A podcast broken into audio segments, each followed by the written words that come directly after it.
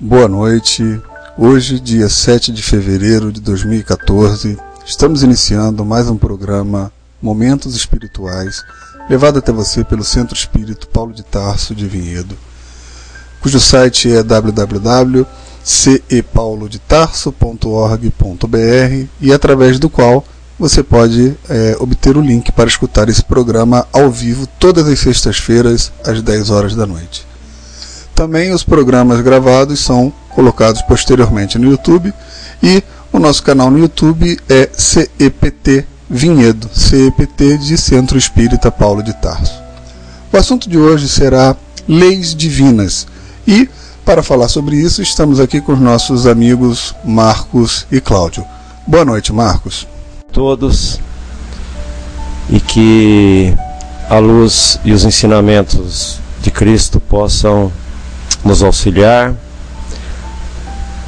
a ter uma visão correta dos assuntos que serão abordados nesta noite e que possamos, junto a todos vocês, ter uma reflexão saudável e até aonde for possível esclarecedora.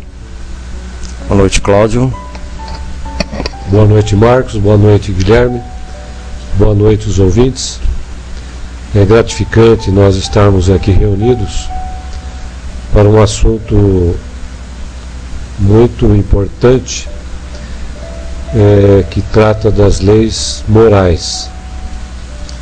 E nós sabemos que o conhecimento das coisas é, nos engrandece, porque através de adquirirmos conhecimentos novos, termos as experiências, analisarmos e raciocinarmos sobre as experiências e, o, e esses novos conhecimentos. Nós vamos adquirindo é, sabedoria para sabermos levar nossa, nossa vida não só intimamente nós, como individualidade que somos, como também no convívio com aqueles que caminham conosco nessa jornada terrena. É, as leis morais, elas já estão em nossa consciência.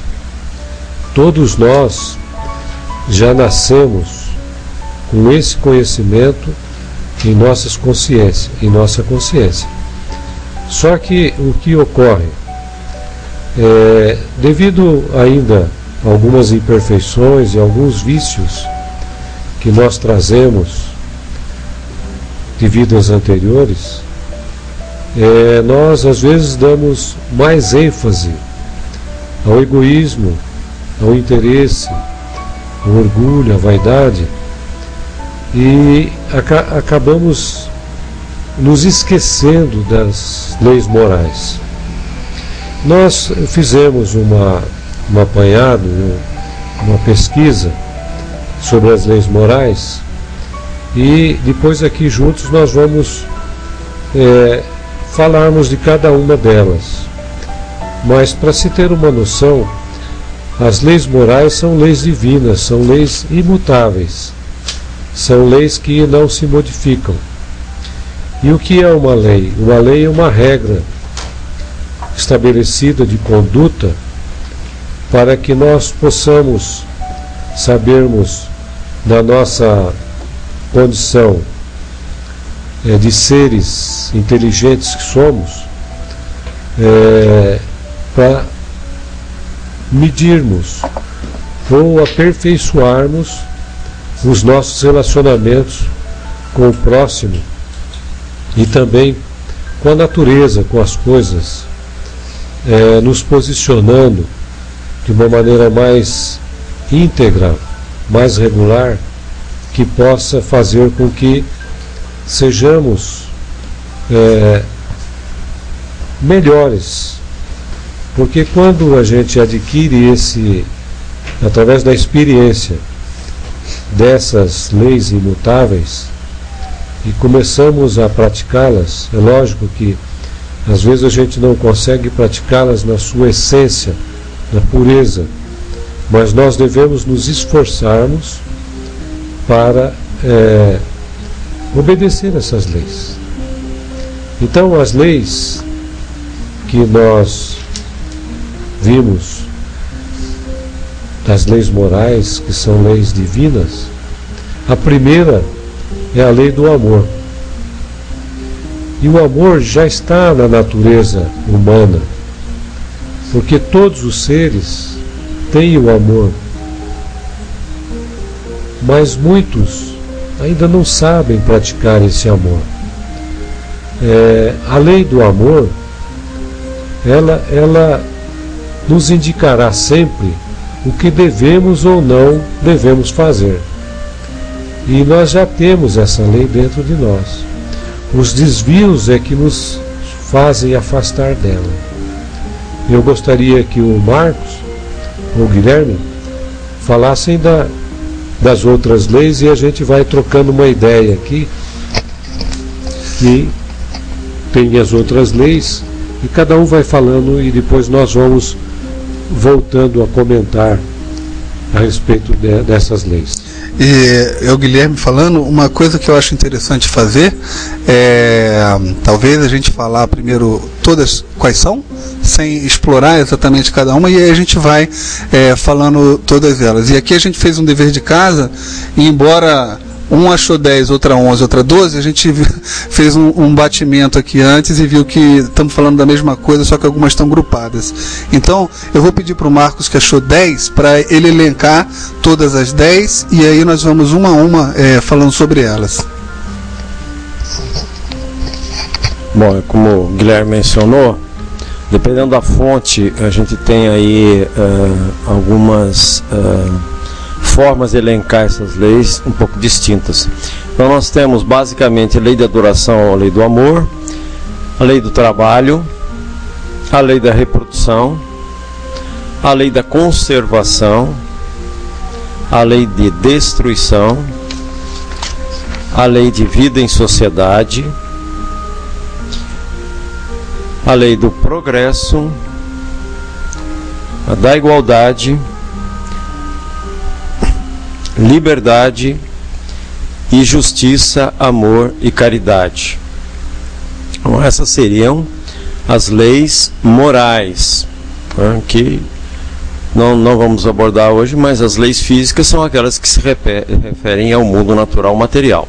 Então, essas leis que nós estamos relacionando é, e sobre a qual vamos falar hoje à noite, elas são as chamadas leis morais. Né? E é interessante porque são as leis que regem, vamos dizer, toda a convivência humana, né?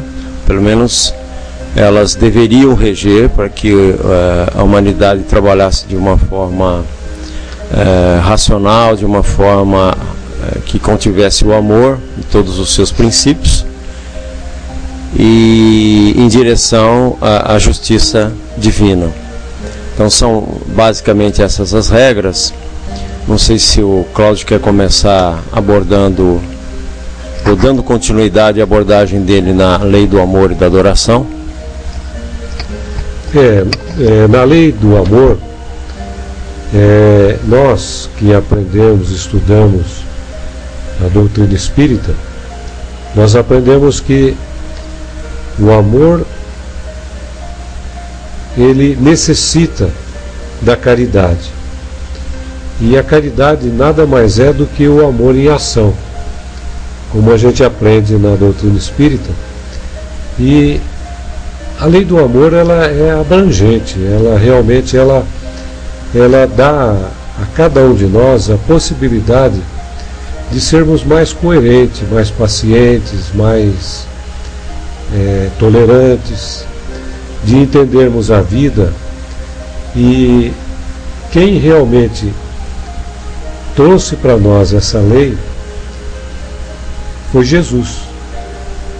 Jesus trouxe a lei do amor porque foi a base da sua doutrina, é a base do cristianismo para que os homens possam viver de maneira correta e adequada, dentro de um campo evolutivo, para tornar as coisas melhores. Então a lei de amor, ela é a base de todas as outras leis, porque é através do amor é que se pode realmente entender a vida, entender aqueles que trabalham conosco, que trabalham, que vivem, que participam durante a nossa jornada terrena. E sem essa lei do amor, nós temos ainda dificuldade de relacionamentos, de vivência em sociedade, e é por isso que ocorre tantas situações desagradáveis, tantos desentendimentos, por não sabermos praticar essa lei de amor.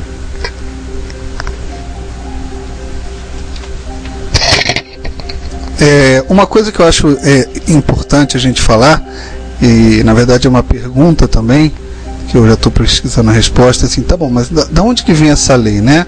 A gente tem a, a a informação, até no livro dos Espíritos, a pergunta 621, pergunta assim: onde está escrita a lei de Deus?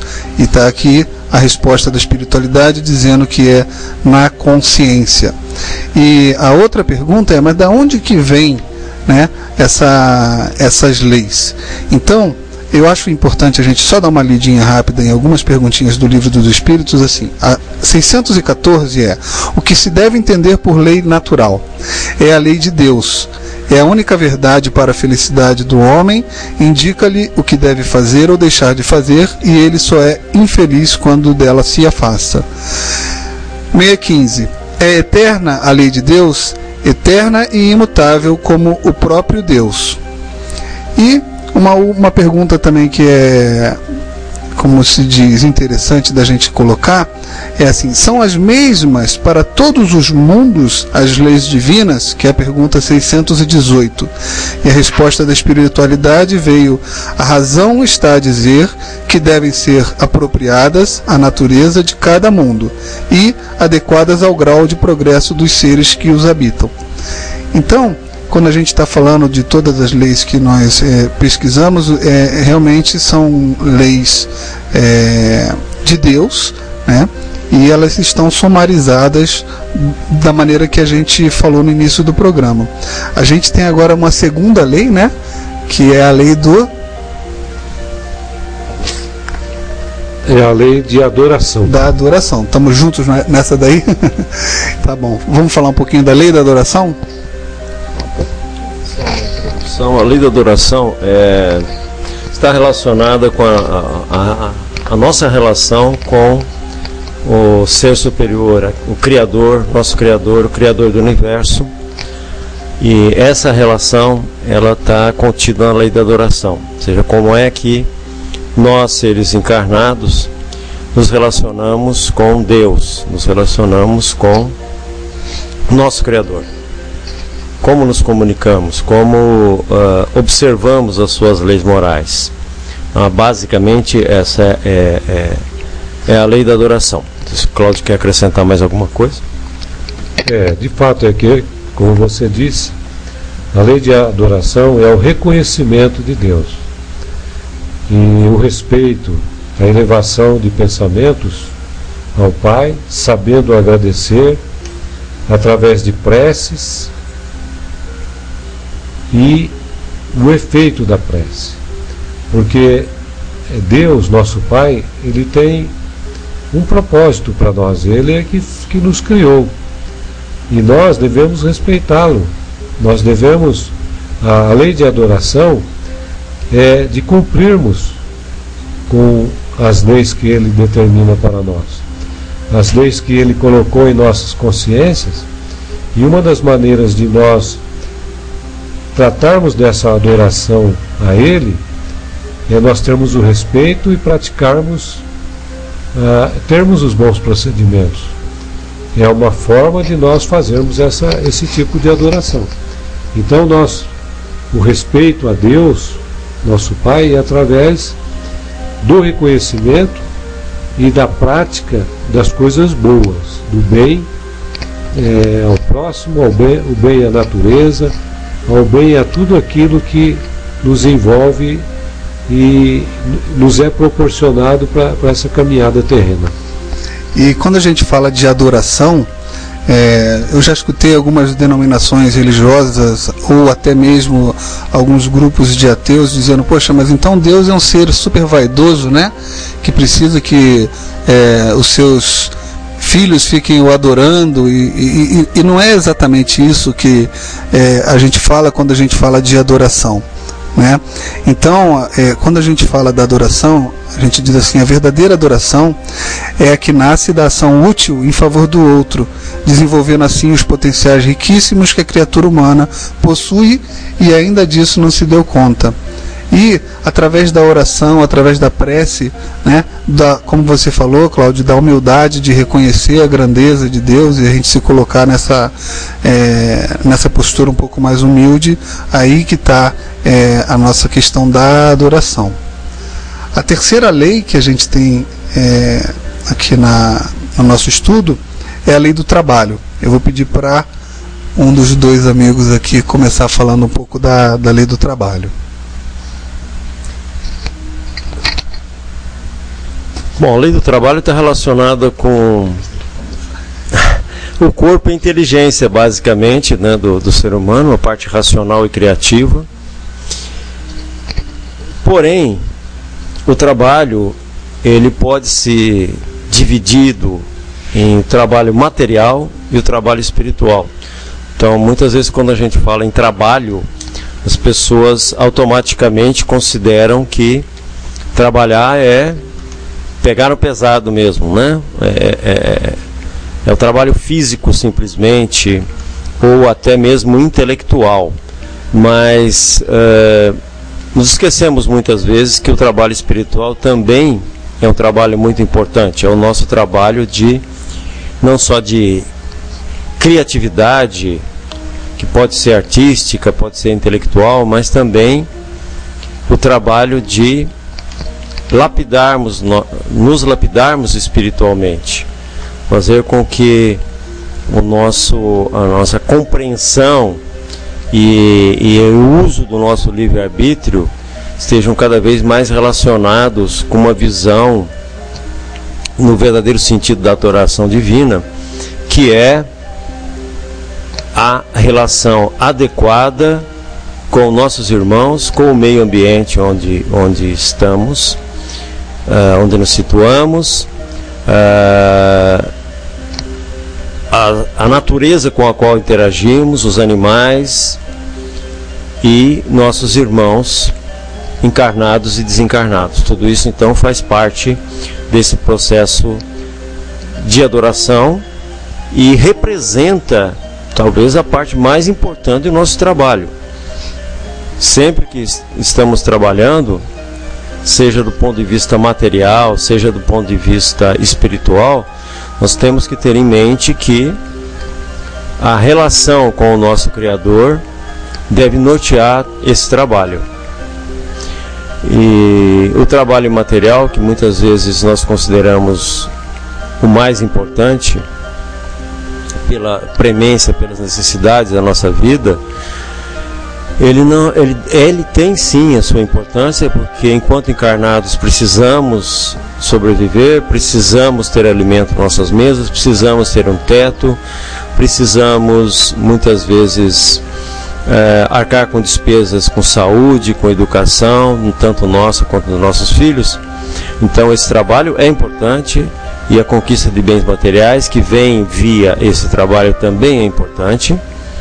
Mas sempre tendo um aspecto fundamental como, como pano de fundo o trabalho de desenvolvimento espiritual, o trabalho de burilarmos e melhorarmos a nossa compreensão não só da natureza, do ambiente onde vivemos, mas também da espiritualidade.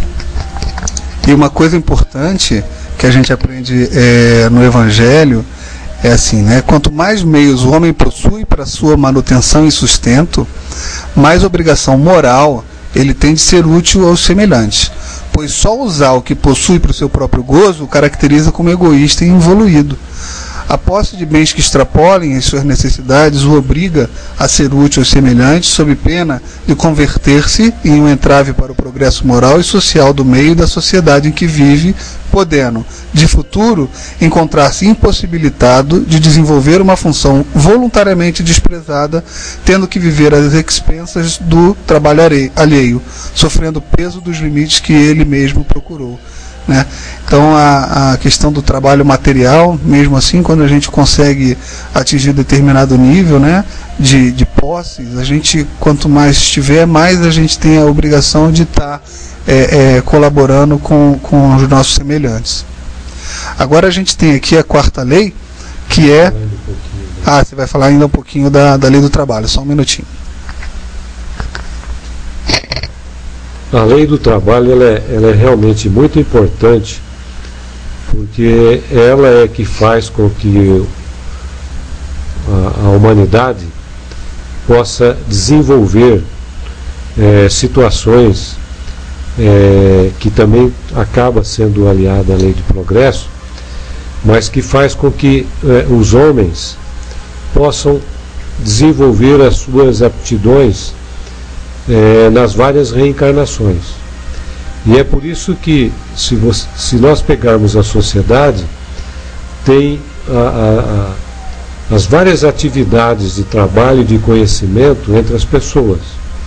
Então, tem aquele que se desenvolve intelectualmente para trabalhar na área da medicina, outro na área de, de engenharia, outro de projetos, outro de de medicações, outros de, de, de, de situações é, de tecnologia, como também tem aqueles ainda de trabalhos mais simples, mais humildes, mas que, na verdade, são grandiosos também. Aqueles que fazem é, do seu trabalho a limpeza, fazem a produção de alimentos. Então, tudo é, nessa lei de trabalho ela é muito abrangente. É, é uma lei da natureza e que faz com que o homem não fique ocioso, porque se nós ficássemos na ociosidade, nós estaríamos atrofiando o nosso corpo físico com dificuldade de termos uma vida plena.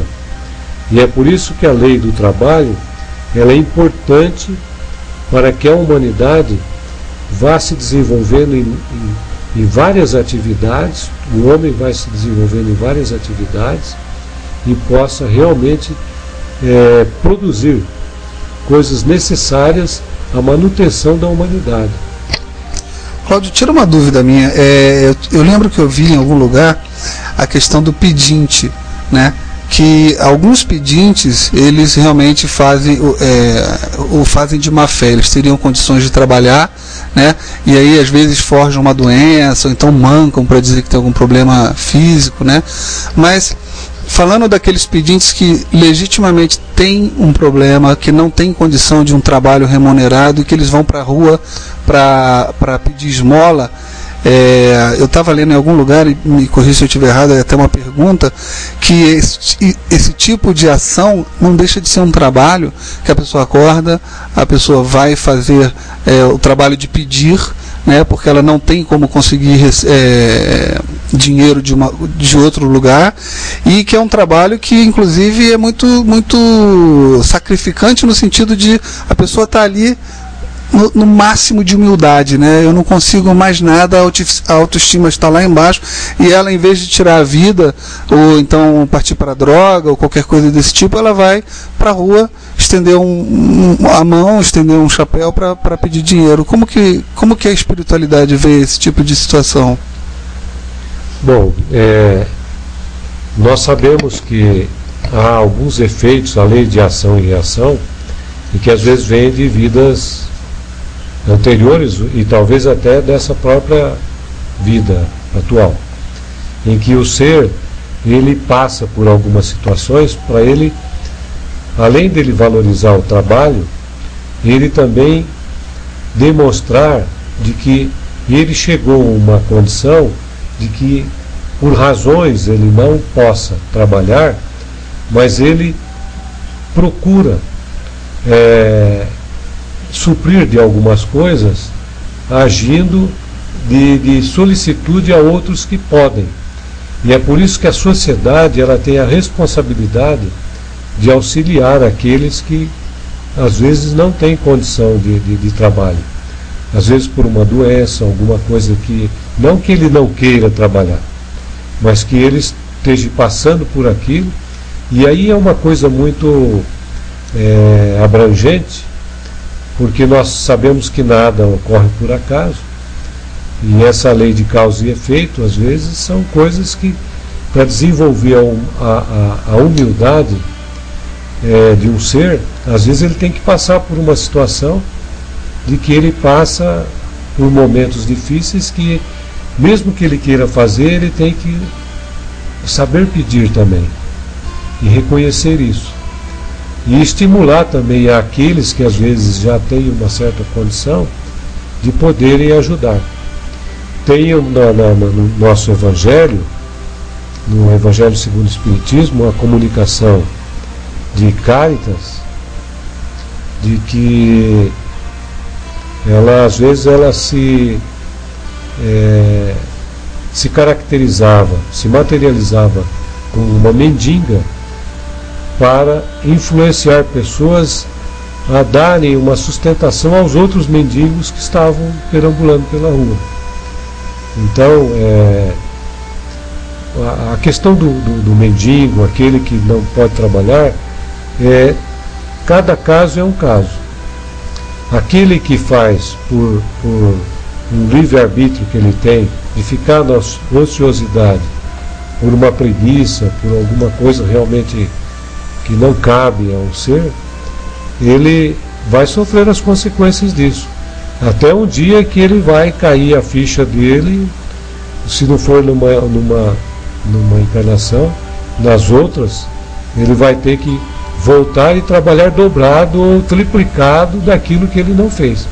Porque a lei de trabalho, aquele que não cumprir com, a, com o seu dever de trabalho, um dia ele vai ter que é, fazer tudo aquilo que ele deixou de fazer.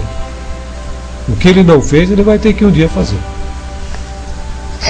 Só queria acrescentar um comentário que tem um ônus mais pesado ainda do ponto de vista espiritual, porque eu já presenciei alguns casos desse famílias, pais, melhor dizendo, que orientam e treinam os filhos com pedintes, uh, por uma questão de conveniência econômica, inclusive.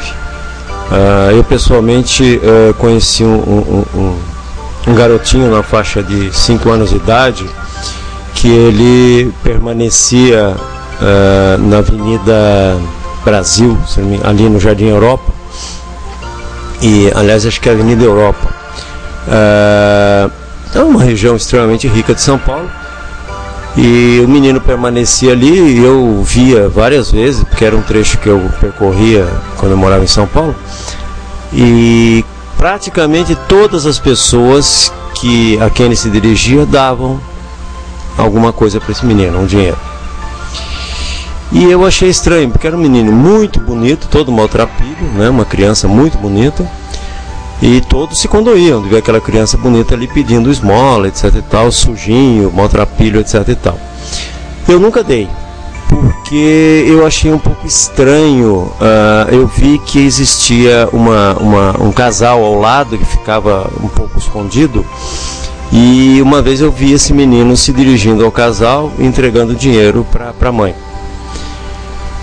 Eu achei aquilo estranho e nunca existiam vários pedintes nessa avenida, pessoas com problemas de saúde, etc. Eu preferia, porque, até porque todo mundo ajudava o menino, né? E aí um dia, lendo o antigo Jornal da Tarde, que, que era uma leitura minha eh, quando esse jornal existia, eu vi uma reportagem que eles, eh, um, um repórter verificou que a família havia treinado aquele menino para fazer isso, nem o pai nem a mãe trabalhavam, e o menino, na época, tinha um faturamento, eu estou falando de mais de 15 anos atrás, um faturamento de 5 mil por mês, só o menino.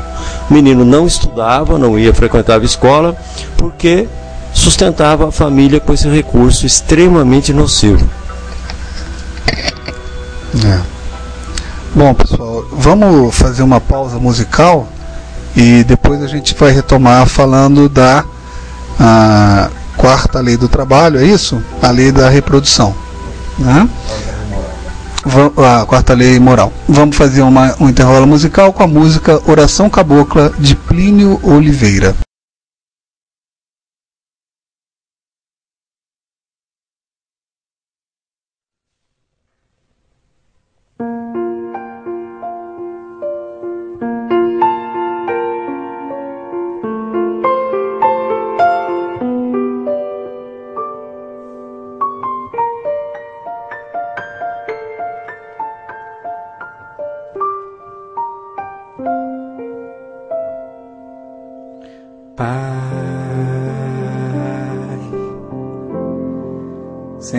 Quando a chuva cai.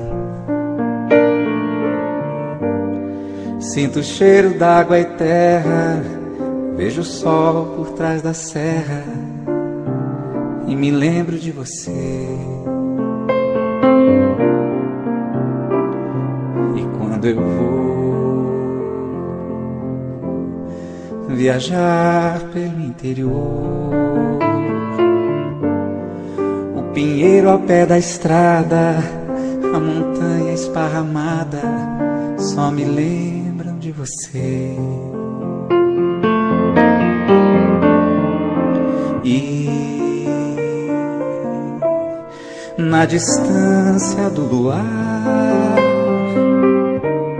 nessas noites estreladas, nas manhãs iluminadas, eu não posso esquecer.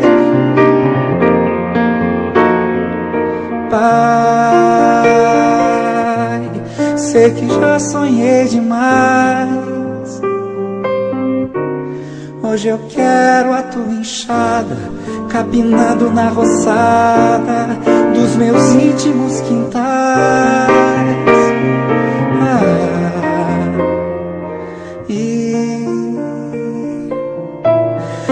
Quando a roça florescer e alguém vir de passagem, hei de ser uma paisagem que só faz lembrar você.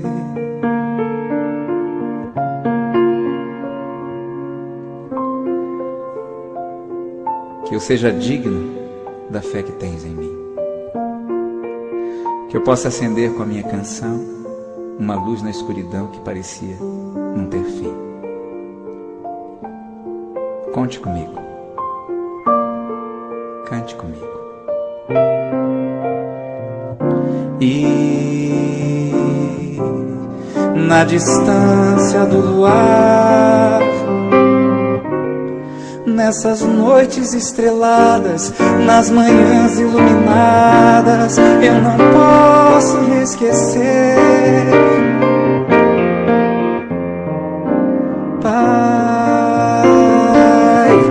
sei que já sonhei demais. Hoje eu quero a tua enxada, capinando na roçada dos meus íntimos quintais.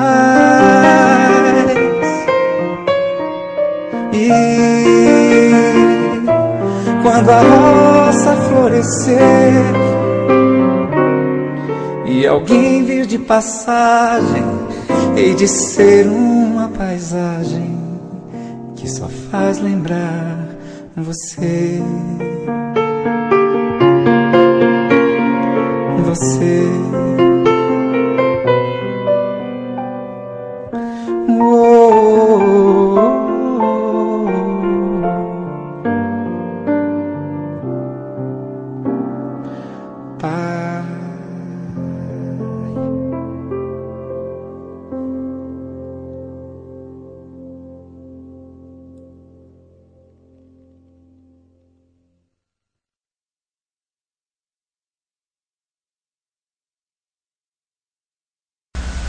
Bom, então vamos retomando aqui. É, lembrando que hoje é dia 7 de fevereiro de 2014. É, agora a gente vai para a quarta lei E aqui no intervalo, gente, a gente estava conversando e o programa, muito embora nós programemos ele com alguma antecedência, ele é feito com é, maior carinho para vocês e esse maior carinho também inclui um pouco de inspiração e de improviso. A gente está aqui conversando e a gente encontra muita importância é, para explorar cada uma dessas leis e como nós estamos tentando fazer um programa de aproximadamente uma hora, talvez fique muito apertado para falar de todas as leis morais. Então nós decidimos aqui que esse programa vai é, até a sexta lei. Então nós vamos falar da lei da reprodução, da lei da conservação e da lei da destruição. E as outras é, leis nós vamos falar no programa seguinte, que vai acontecer na próxima sexta-feira, dia 14 de fevereiro, às 10 horas da noite. Ok? Então, é, eu vou pedir para o meu amigo Cláudio falar um pouquinho da quarta lei, que é a lei da reprodução. Bom, todas essas leis são realmente magníficas e importantes. Quando nós começamos a estudar e adquirir esse tipo de conhecimento, a gente vê como é abrangente essas leis. Quando a gente começa a, a analisar cada uma delas, a gente nota de que nós ainda não sabemos quase nada com relação à vida de seres que somos, criados para a eternidade. Imagine como nós ainda precisamos aprender muito. É, feliz daquele que pode adquirir esses conhecimentos das leis naturais, porque traz uma modificação íntima muito fantástica.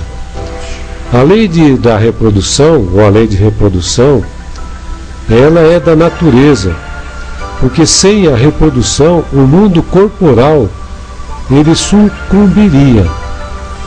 E mesmo é, todos aqueles é, da natureza, né, se nós pegarmos os vegetais, os animais, a fauna e a flora, é, se não ocorrer a reprodução, é, cessaria a vida. É, eu uma vez vi uma reportagem de uma é, que cuida dos animais, é, uma bióloga, em que ela disse que se acabassem as abelhas, a humanidade se extinguiria também. Porque as abelhas têm na, na, na, no, no, campo é, da reprodução, de, de, de, da alimentação, um fator é, preponderante. Então, é, é, muito importante a questão da, da lei da reprodução, porque ela também traz a, a, a, o aperfeiçoamento é, da, dos alimentos, dos vegetais, é, das raças, principalmente das raças. É, naquele, naquele livro das leis morais, do Roque Jacinto, ele fala que é, quando ele menciona lá a população da Terra, a reprodução dos seres vivos é uma lei da natureza, evidenciando-se que sem a reprodução o mundo corporal sucumbiria. Embora a população ela seja crescente, como vemos, não chegará em tempo algum o momento em que ela seja excessiva na terra, porque Deus ele faz o equilíbrio da população. Ele mantém esse equilíbrio. Porque Deus tudo provê e manterá sempre esse equilíbrio necessário. Ele não faz nenhuma coisa inútil. Em verdade, todos nós temos uma visão muito parcial do quadro da natureza. E pela visão insuficiente que nos caracteriza, falta-nos condições para julgar a harmonia do conjunto. Então, é, a lei de reprodução ela é muito abrangente. Ela fala do aperfeiçoamento de raças, da origem das raças, das raças primitivas, da ação da ciência. fala, é, é ela também ela está relacionada a obstáculos à reprodução que às vezes ocorrem, a própria sensualidade, o casamento e o celibato, a indissolubilidade do casamento. É, então tem, tem vários assuntos com relação à lei de reprodução que quando a gente, se, a gente faz um estudo, a gente vê que Deus tudo provê. E de que o homem, às vezes, atrapalha um pouco por desconhecer determinadas leis, principalmente essa lei da reprodução. Às vezes o homem, não sabendo cuidar adequadamente da natureza, ele pode atrasar um pouco ah, esses procedimentos da lei de reprodução. Mas a lei de reprodução é uma lei também da natureza, é uma lei de Deus e que ela faz parte da nossa vida e do nosso desenvolvimento e do desenvolvimento e do progresso da humanidade.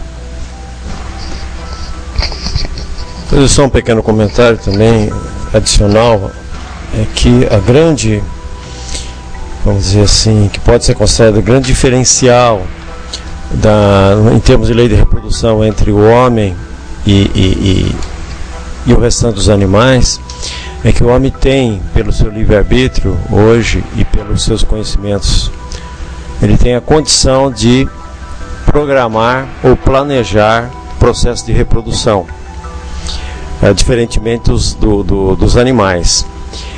A única coisa é que essa capacidade ou essa possibilidade de programar ou de planejar, ela precisa ser muito bem exercitada. É, o Marcelo talvez fosse a pessoa mais indicada para falar sobre isso, mas é muito importante que é, essa possibilidade não represente um abuso por parte do homem. Porque pode se programar e pode se planejar o processo reprodutivo nas famílias, desde que isso não implique em interromper um processo de vida. Então, muitas vezes essa programação ou esse planejamento passa por erros muito grandes como aborto, como a famosa pílula do dia seguinte, pílula abortiva, é, processos, enfim, que contrariam as leis morais sobre as quais nós estamos agora comentando. Então, todo processo de reprodução ele pode e deve ser planejado, ele pode e deve ser regulado pelo homem dentro do seu âmbito familiar, obviamente, desde que não implique em processo de interrupção da vida. Infelizmente, é, é, isso é praticado hoje pelo homem civilizado, com graves consequências morais. E para os ouvintes que tiverem interesse em pesquisar um pouco mais a respeito desse assunto, é, existe um livro que foi editado pelo Espírito Emmanuel para Chico Xavier, ele foi publicado, a primeira edição dele é de 1970, talvez aí até como uma um reflexo do que a gente viu acontecer na década de 60, que já foi tema de um dos nossos programas aqui. É, o livro se chama Vida e Sexo, e nesse livro é, é abordado muito dos assuntos é, que são referentes à a, a, a, lei da reprodução. E na introdução, eu vou ler aqui um pedacinho o que, que o Emmanuel fala. E para não nos delongarmos em considerações desnecessárias, concluiremos que, em torno do sexo, será justo sintetizarmos todas as digressões nas normas seguintes: não proibição, mas educação. Não abstinência imposta, mas emprego digno, com devido respeito aos outros e a si mesmo. Não indisciplina, mas controle. Não impulso livre, mas responsabilidade. Fora disso, é teorizar simplesmente para depois aprender ou reaprender com a experiência. Sem isso, será enganar-nos, lutar sem proveito, sofrer e recomeçar a obra da sublimação pessoal tantas vezes quantas se fizerem precisas pelos mecanismos da reencarnação. Porque a aplicação do sexo ante a luz do amor e da vida é assunto pertinente à consciência de cada um. Então, O que eu acabei de ler aqui faz parte da introdução desse livro Vida e Sexo e é um livro pequenininho, mas muito elucidativo com relação a questões acerca da sexualidade e que tem muito, é, muita referência à lei moral da reprodução que nós estávamos falando agora. É, vamos para a próxima lei? Qual que é? Bom, a próxima lei, que é a lei de número. Qual é o número dessa lei que a gente vai falar agora? É a quinta, né? Quinta. Da nossa sequência é a número 5. Isso, então a lei número 5 é a lei da conservação. Então a lei da conservação está ligada à própria evolução humana, né? É, claro que todos os animais têm também essa lei, praticam essa lei, e essa lei é aquela que permitiu ao ser humano sobreviver em ambientes hostis, inóspitos, no início ó, da sua caminhada por este planeta. Então ela é muito importante e ela permitiu que o ser humano chegasse a constituir uma sociedade um pouco mais equilibrada, um pouco mais é, focada no amor, porque para que ele pudesse evoluir, ele teve que se autopreservar. Então, essa necessidade de preservação, claro que ela é mais forte é, nos animais ainda, que, que não atingiram um estágio evolutivo, um degrau a mais no estágio evolutivo, mas para o ser humano ela continua sendo importante. Ela já foi mais importante no nosso passado, onde nós tínhamos, obviamente, uma luta pela sobrevivência muito mais renhida do que nos dias de hoje. E é importante fazer uma outra ligação sobre a lei da conservação, que nós, como seres ditos civilizados, temos que ter em mente também a necessidade de conservação e preservação do ambiente onde vivemos, da natureza dos recursos naturais e dos animais que fazem parte desse nosso planeta tão judiado e sofrido ultimamente. É, é interessante até que quem uh, leu o jornal do, desse mês do, do, do Paulo de Tarso uh, foi colocado uma, uma, um trecho ali de sobre esse assunto que trata desse assunto que é uma carta de um indígena, um, um chefe indígena americano, mais conhecido como Toro Sentado, onde ele fala, ele, ele dirigiu uma carta ao presidente dos Estados Unidos, porque ele estava a, assustado com a penetração do homem branco na, na, nas planícies americanas, expulsando, obviamente, os, os, os, índios, né? e ele era um, um líder importante, então ele estava preocupado com isso. Uh, e ele sabia que não conseguiria resistir a essa invasão, né? É, infinitamente. Então ele falava que ele até cederia as melhores terras dos, dos índios, no caso os Sius, é, se o, o, o homem branco se comprometesse a preservar as árvores que ele tanto gostava, respeitasse os animais como irmãos, tivesse a capacidade de ouvir o murmúrio de um riacho, tivesse a capacidade de à noite ouvir o coachar dos sapos, os cantos das aves, etc. e tal, que ele não via essa capacidade no homem branco. Então, gente, isso é lei da conservação. É, uma, uma curiosidade é que os índios, especificamente os Cheyennes e os Sius, eles viviam da caça também, principalmente. E em função talvez disso, eles desenvolveram um amor muito grande pela conservação da natureza e um respeito muito grande pelas outras formas de vida. Então é interessante quando um, um, eles faziam a caçada ao búfalo, eles só matavam os animais preferencialmente já com problemas, os mais velhos, aqueles que eles achavam que não iriam sobreviver muito tempo mais. E quando eles abatiam um animal, eles ah, agradeciam a Deus pela carne, pela, pelo, eles aproveitavam tudo do animal, né? A pele, o osso, a carne, tudo. E agradeciam a Deus e depois agradeciam ao espírito do animal abatido por ter cedido a sua carcaça, o seu corpo, para que a família daquele índio pudesse sobreviver, continuar uh, a, a, sua vida. Então, é, é, isso é uma demonstração de é, conservação e preservação realmente e o respeito pela natureza. É, a lei de conservação, ela é também uma lei da natureza. É, e agora o instinto de conservação já está intrínseco no, no homem, tanto no, nos seres é, racionais como irracionais também.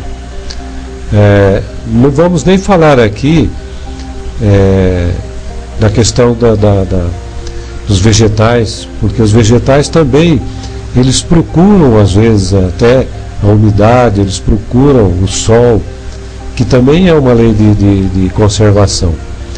É, em alguns dos seres esse instinto é puramente maquinal, enquanto que em outros ele já é raciocinado.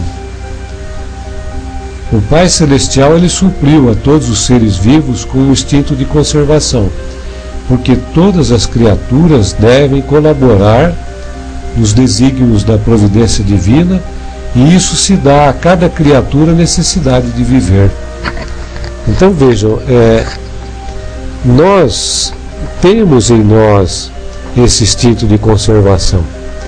Você pode ver aí um, um, pequeno inseto, ele procura sobreviver de todas as formas. Há aquele que sobrevive em, em, em locais de, de clima é, extremos, né? É, diversos, e, e, ele consegue, consegue sobreviver. Agora, o, o, homem em si, ele tem a necessidade de, nessa lei de conservação, ele também tem que saber do uso desses bens de alimentos, na natureza, como você falou, Marcos. E também ele tem que reconhecer e saber o que é necessário e o que é o supérfluo. Porque isso faz parte também da conservação. Porque às vezes é, o supérfluo de um, ele pode fazer falta a um outro que tenha necessidade. E o homem tem que administrar isso na questão de produção de bens, de, de, de alimentação, para que essa lei de conservação ela se prevaleça de, de maneira mais adequada. O Guilherme quer falar alguma coisa? É, tem uma coisa que, eu, que chama um pouco a atenção, né? É ver como que Deus, é, com a sua bondade infinita, é, faz com que a gente preste atenção em algumas coisas com relação à lei da conservação. Então, a gente tem visto aí é, a questão dos tsunamis que vem acontecendo, do aquecimento global. Hoje mesmo, o Marcos chegou aqui dizendo que estava 30, 30 graus às 10 horas da noite, né? Aqui em Vinhedo, e ele que mora até mais tempo aqui do que eu, falou que nunca tinha visto um, um tempo tão quente, né? Como está fazendo hoje. Então a gente vê é, algumas coisas que acabam assustando em maior ou menor grau é, a, a, gente, o, as pessoas, e de uma forma um pouco que é, compulsória, mas a gente também começa a se utilizar de tecnologia, é, se utilizar de algumas economias que nós possamos fazer para realmente trabalhar um pouco melhor essa questão da conservação. Então, a gente está vendo a indústria automobilística, por exemplo, é, acelerar um pouco o desenvolvimento de, de carros elétricos que vão, teoricamente, poluir menos. Nós mesmos estamos trabalhando um pouco mais com a questão do, do aquecimento solar ou da energia solar.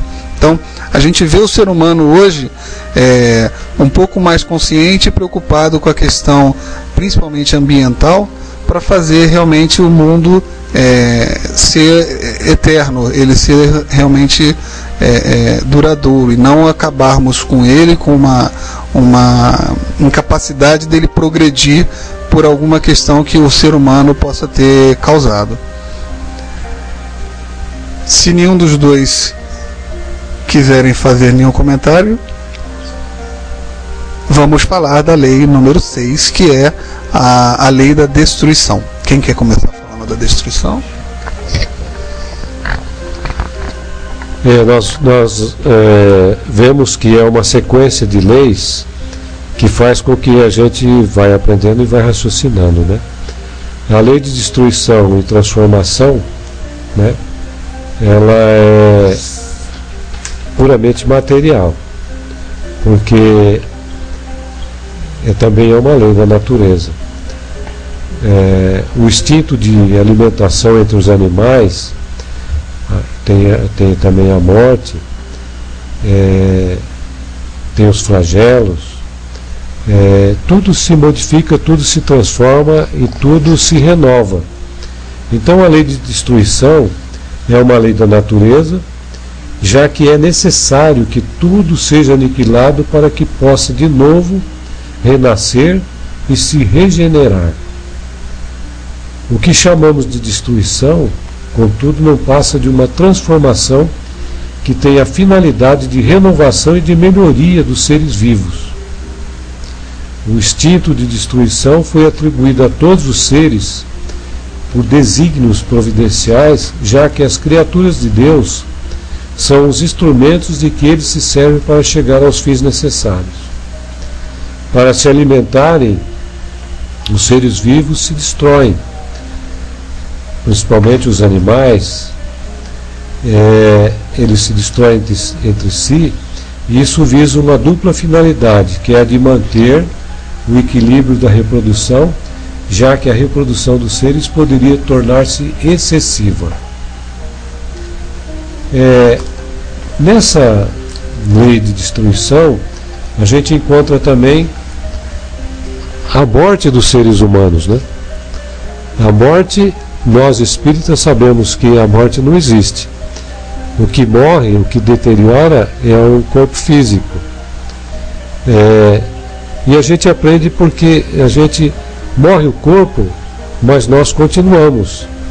E, e sempre nos conduz para uma vida sempre melhor, livrando-nos dos males dessa existência, sendo, pois, mais de desejá-la do que temê-la. Mas o homem tem, pela morte do corpo físico, um horror tão instintivo que é sempre motivo de muita apreensão. Mas é necessário que ocorra essa destruição, essa transformação. Quando a gente pensa assim em destruição, a gente fica meio apavorado, né?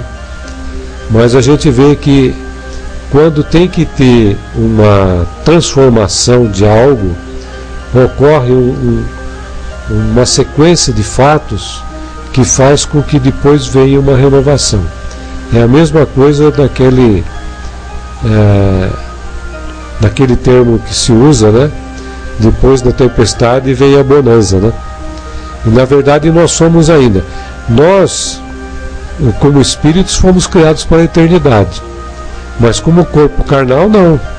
Então é, existe essa lei que vai chegar o um momento que essa transformação nossa vai ocorrer.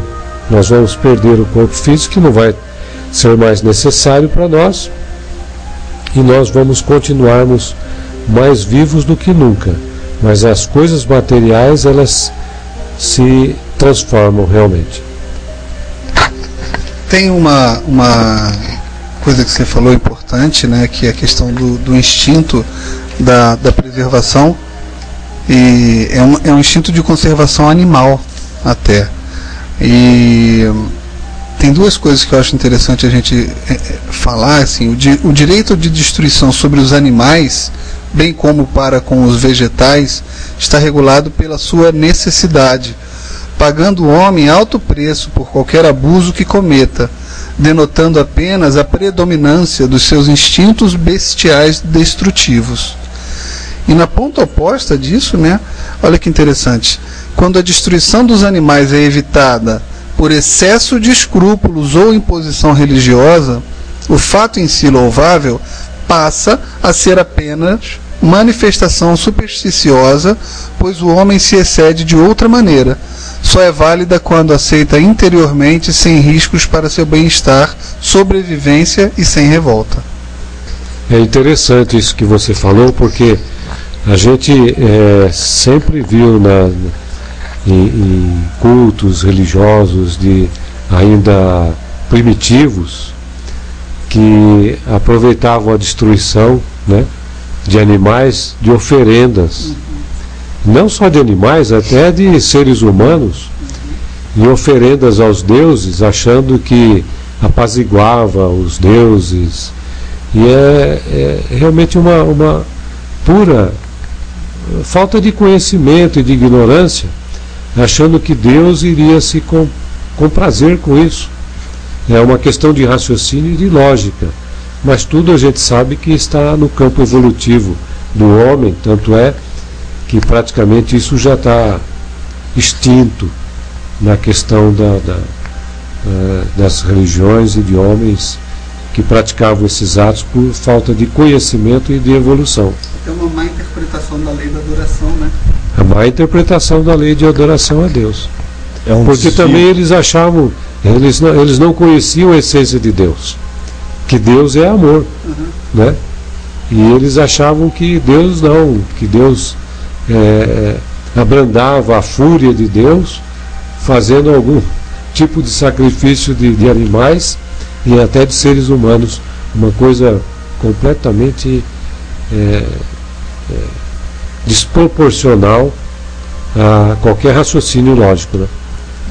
É, é, importante mencionar também que essa lei da, da, destruição ou da transformação, que talvez até fosse mais correto, assim dizer, porque já, a própria ciência já de, determinou né, que nada se cria, nada se destrói, tudo se transforma. Né? Então, uh, é fundamental essa lei da transformação para a manutenção do equilíbrio ecológico do planeta e no, vamos dizer, no universo. Né? Se você não tem é, essa transformação, simplesmente você tem uma situação insustentável. Vamos dar aqui dois exemplos. É, felizmente o Brasil não conhece assim é, de maneira forte a chamada praga do gafanhoto, né? mas na África, no, mesmo nos Estados Unidos e outros países, hoje já está um pouco mais sob controle, mas o que acontece? Vem um enxame de gafanhotos uma plantação de milho ou qualquer outro produto e eles destroem tudo. Está dentro da lei de destruição? Indesejável, vamos dizer, essa destruição, porque é um descontrole. Mas, o que, que acontece? Quando eles estão numa plantação, eles destroem tudo aquilo e se multiplicam né, pela lei da reprodução animal. Então, eles se multiplicam. E aí o que, que acontece? Eles eh, se tornam tão numerosos que eles causariam uma devastação enorme. Momento seguinte, eles se entredevoram. Ou seja, eh, eles mesmos se extinguem, se destroem para possibilitar o equilíbrio da natureza novamente. Então, essa é a sabedoria divina. A, a, outra, a outra comentário, exemplo que eu ia dar é uma criança da família um dia comentando no, depois de um velório de um parente, né, um avô, uma avó que tinha falecido. Ah, mas tio, por que é que eu gostava tanto? Por que é que tem que morrer? Por que, é que as pessoas precisam morrer? Olha, primeiro, porque se elas não partissem desta vida, você não estaria aqui simplesmente não haveria condição de sustentar a vida se todas as pessoas que nasceram neste planeta continuassem vivas até hoje. Nós teríamos provavelmente uma população aí de centenas de bilhões de pessoas, ou seja, um pendurado na cabeça do outro, seria como a praga do gafanhoto. Ou seja, aumentou tanto, não tem mais recurso para manter, e aí vem a lei de destruição. Aí os seres humanos teriam que sobreviver como? Devorando-se uns aos outros? Não tem a menor condição. Então, a pessoa, o ser, todo ser vivo, ele passa pelo processo de transformação para permitir que a vida continue, inclusive. Para permitir que a, a, a natureza se regenere. Muito bom. Então, pessoal, nós vamos ficar por aqui é, com a lei da destruição e as outras leis morais nós vamos falar então no próximo programa, é, que vai acontecer daqui a uma semana, no dia 14 de fevereiro. É, lembrando que as leis que nós estamos deixando para o próximo programa são Lei da Sociedade, Lei do Progresso, Lei da Igualdade, Lei da Liberdade, Lei da Justiça, do Amor, Caridade e a Perfeição Moral.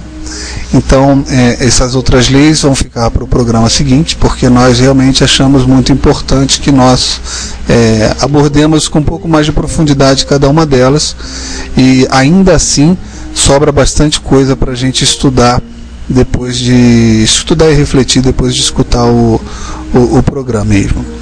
E para terminar, vamos ficar aqui com uma música chamada Aceita de Elizabeth Lacerda tenham todos uma boa noite e um fim de semana de muita reflexão e muita prática de leis morais.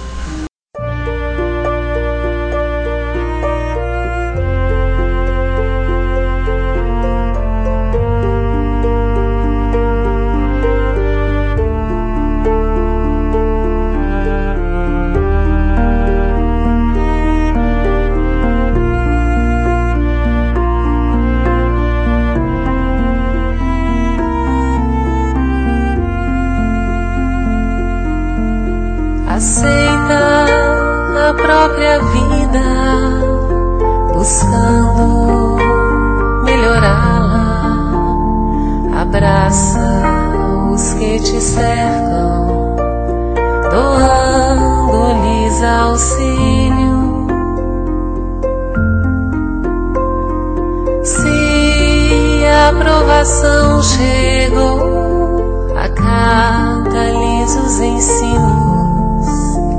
Ser fiel a ti mesmo. Serve, segue e não temas, nada desejas trabalha, não condenes, constrói, se te aceita como és, Deus te fará feliz.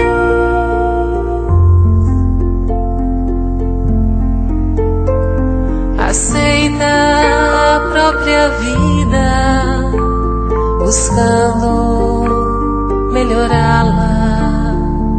Abraça os que te cercam, doando-lhes auxílio.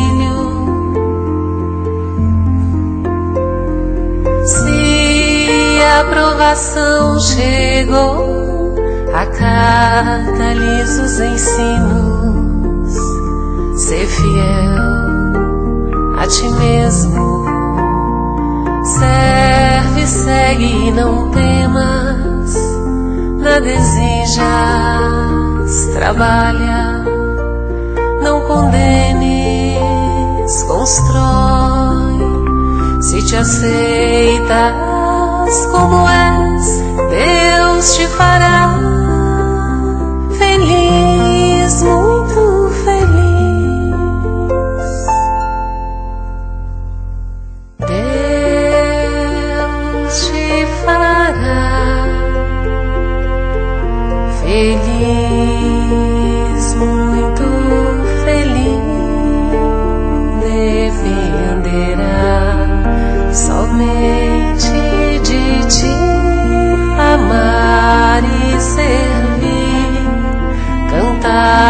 Sorri. sorrir. Então aceita tua vida, segue em paz teu caminho. Agora será contigo buscar a alegria e andar sorrindo. Aceita.